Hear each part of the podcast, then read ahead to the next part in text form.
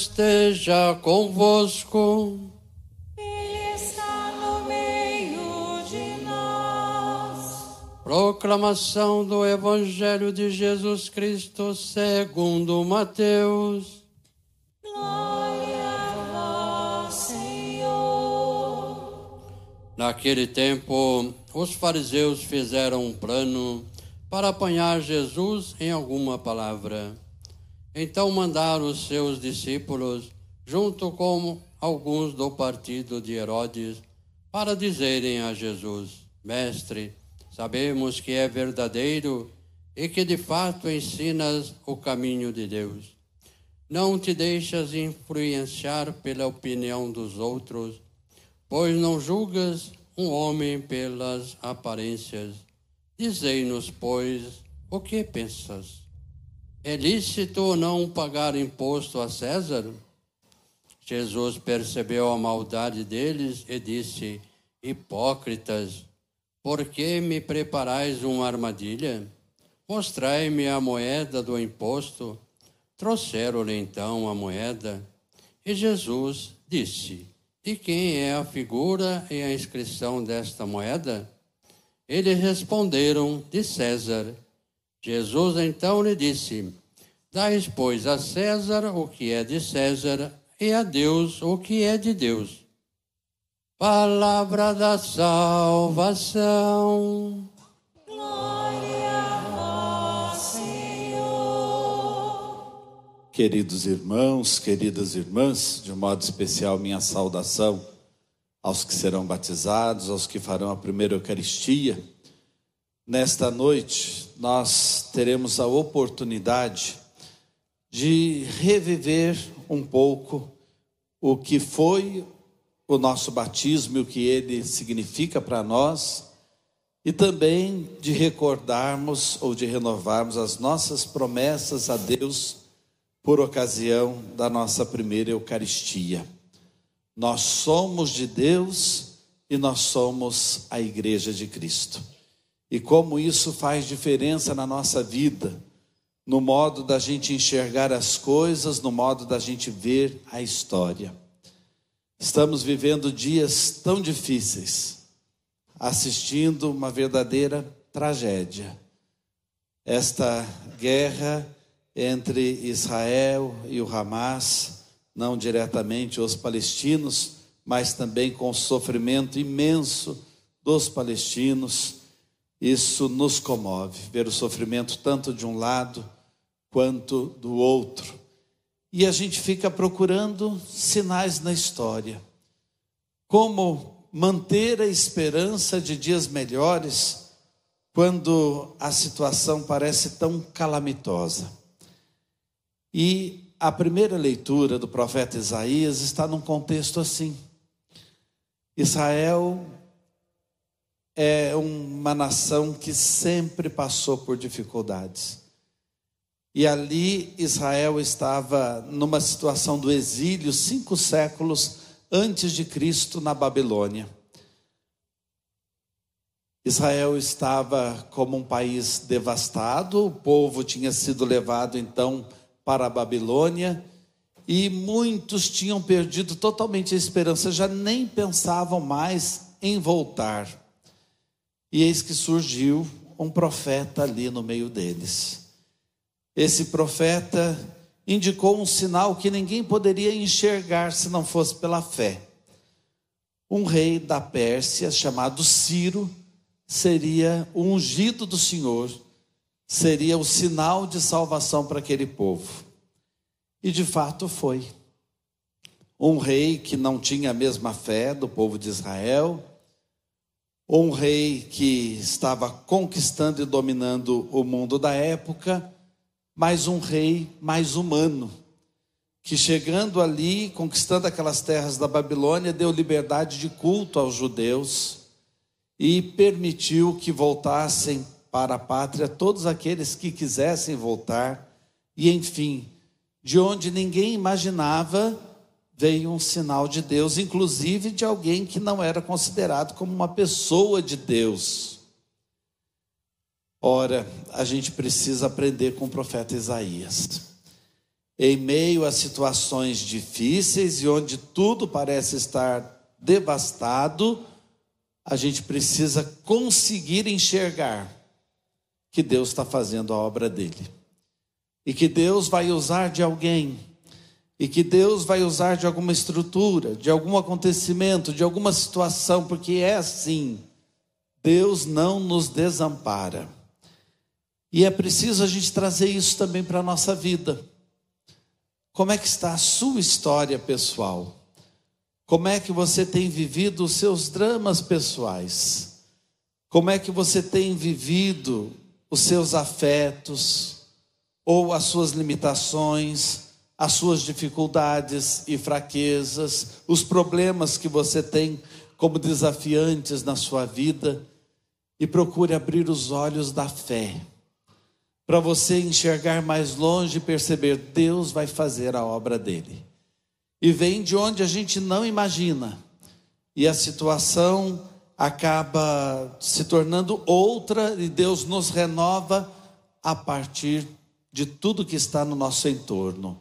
Nós precisamos só observar, prestar atenção e agir com fé, como o profeta Isaías ensinou aquele povo.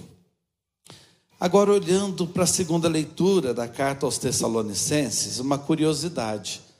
Nós temos na carta aos Tessalonicenses o escrito mais antigo do Novo Testamento. Por volta do ano 50 surgiu a carta aos Tessalonicenses. A carta aos Tessalonicenses é mais antiga que todos os evangelhos e que todos os demais escritos do Novo Testamento. E em que contexto essa carta acontece? Preste atenção, porque vale a pena a gente trazer para a vida também. São Paulo esteve nessa comunidade de Tessalônica, por isso Tessalonicenses. E trabalhando lá, ele percebeu a dificuldade de trabalhar numa zona portuária, porque lá tinha um porto importante. E vocês sabem como são as zonas portuárias: lugar de barzinhos, lugar, entre aspas, de boemia, de boa vida lugar de prostituição, lugar de negócios e também de corrupção, lugar de tráfico de coisas, até de pessoas. Então, lugar difícil, muito difícil para a gente levar o Evangelho. E Paulo experimentou essa dificuldade na pele. Ele ficou alguns dias nesse lugar pregou o evangelho, mas saiu totalmente desanimado dali e foi para Corinto. E olha o que Deus faz na vida de uma pessoa. Chegando em Corinto, tinha dois portos. Então, se a situação em Tessalônica era difícil, em Corinto, duas vezes no mínimo pior. O povo, para o primeiro discurso que Paulo fez, respondeu assim: Venha falar com a gente outro dia. Você fala até bonito, mas nós não queremos ouvir essas coisas que você está nos falando. Paulo gerou um certo desânimo no coração.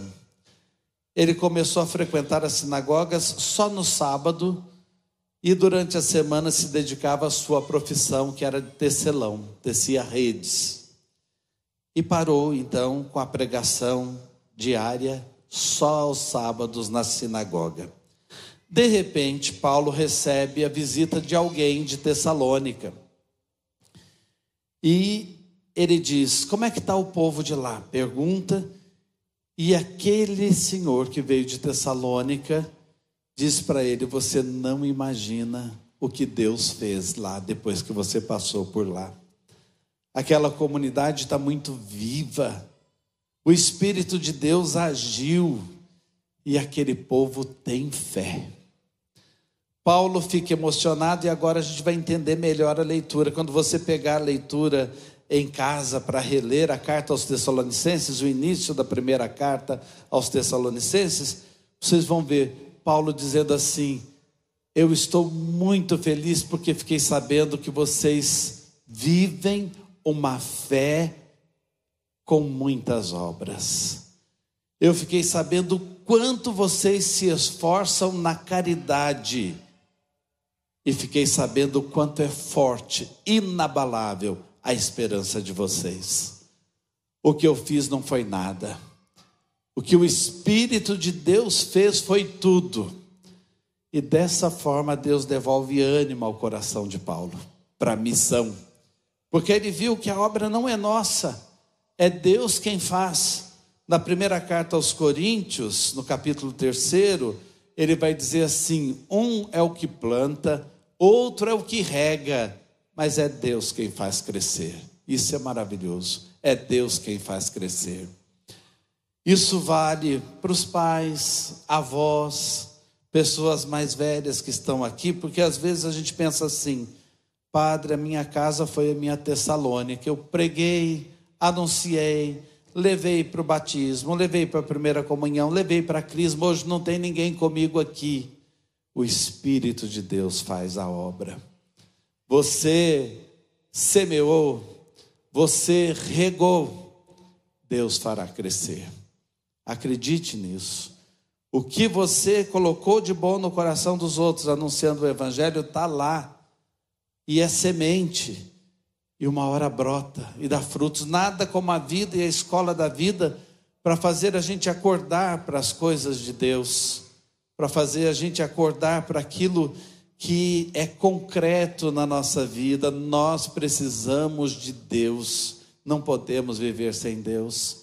É Deus que nos enche de esperança, é Deus que nos dá o dom da fé e é Deus que nos leva ao esforço da caridade. Então acredite na sua obra e mais ainda, na obra do Espírito de Deus através de você. Hoje, aqui nesses batizados e na primeira Eucaristia de jovens, adolescentes e adultos, com certeza nós estamos, estamos colhendo frutos da fé de alguém que semeou que deixou ali para que Deus pudesse continuar a obra e a obra está se completando. Deus completa aquilo que ele mesmo iniciou. E agora, olhando para o Evangelho, uma frase tão conhecida: Dai a César o que é de César e a Deus o que é de Deus. Armaram para Jesus, era uma armadilha se Jesus respondesse, é lícito pagar o imposto a César, ele estaria contra os judeus representados ali pelos fariseus.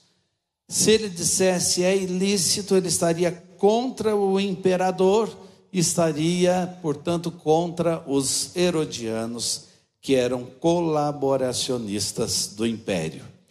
Então, de qualquer forma, Jesus seria pego. Só que Jesus percebe logo e ele não tem nada no bolso, o filho do homem não tinha onde reclinar a cabeça.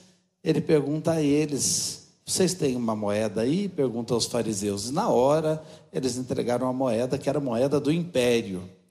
Para pagar imposto, a moeda não servia, mas para encher o bolso estava bem, não era problema.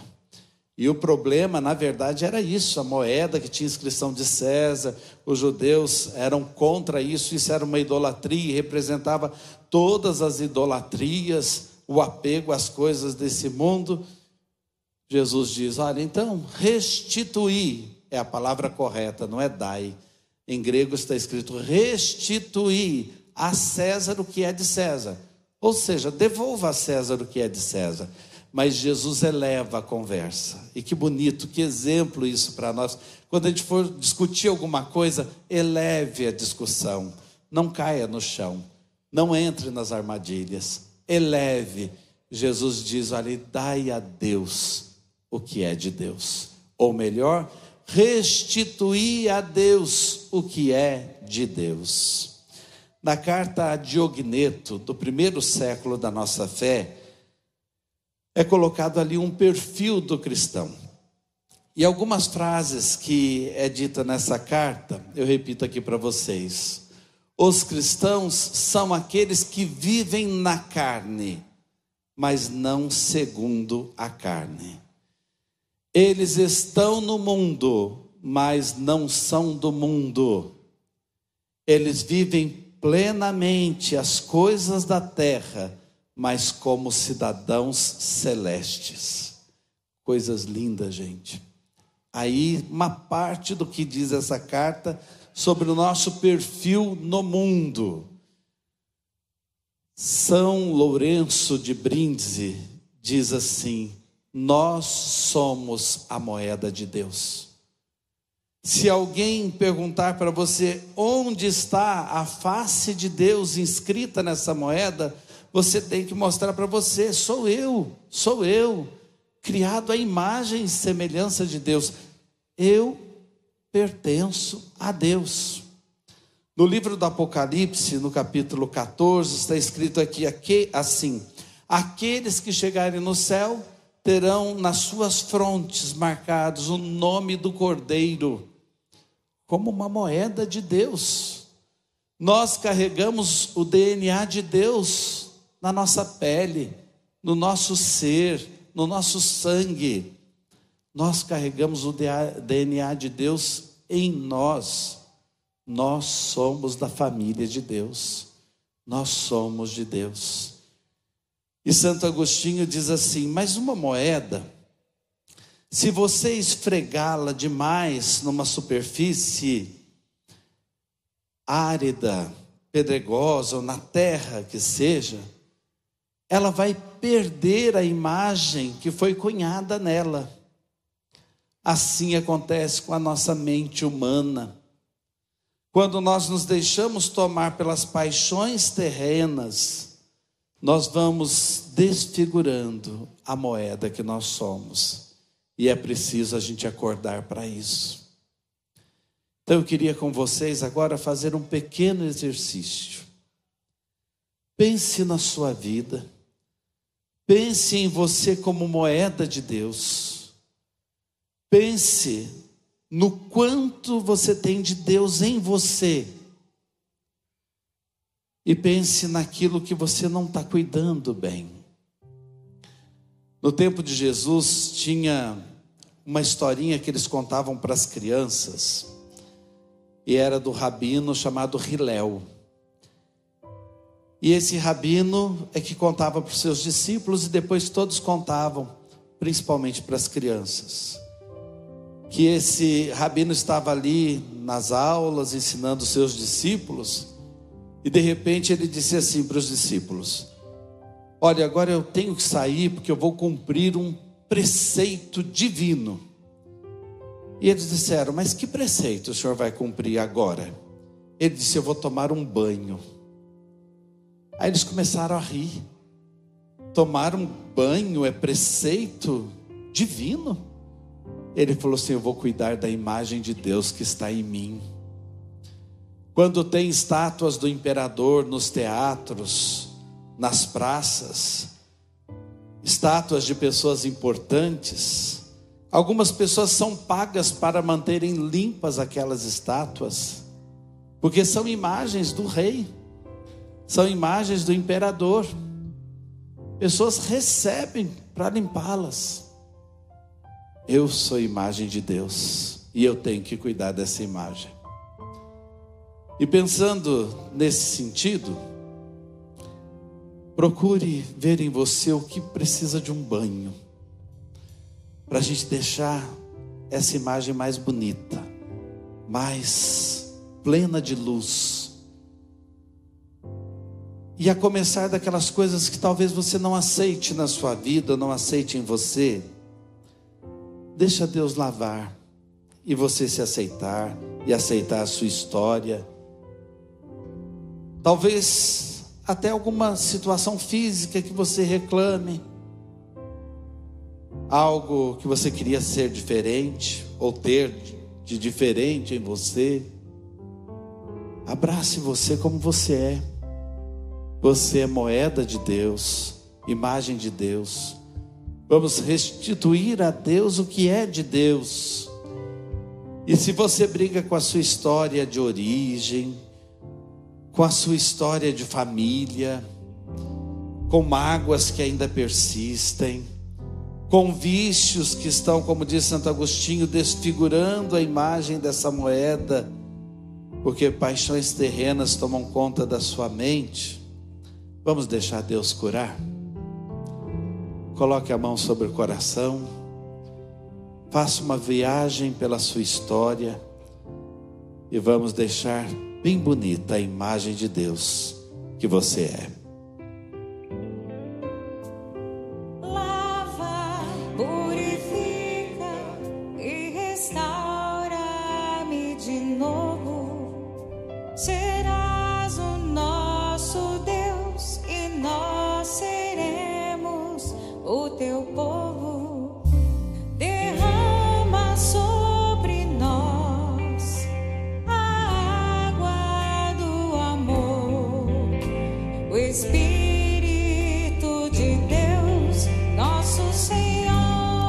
Jesus, derrama teu espírito. Jesus.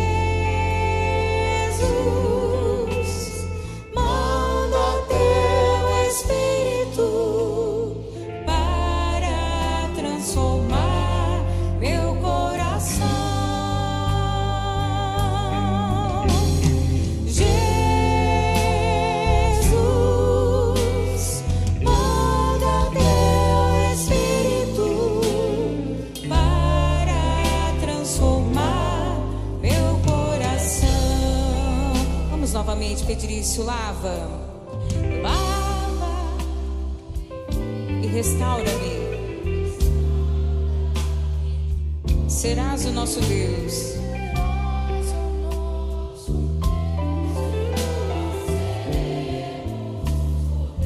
Derrama sobre nós.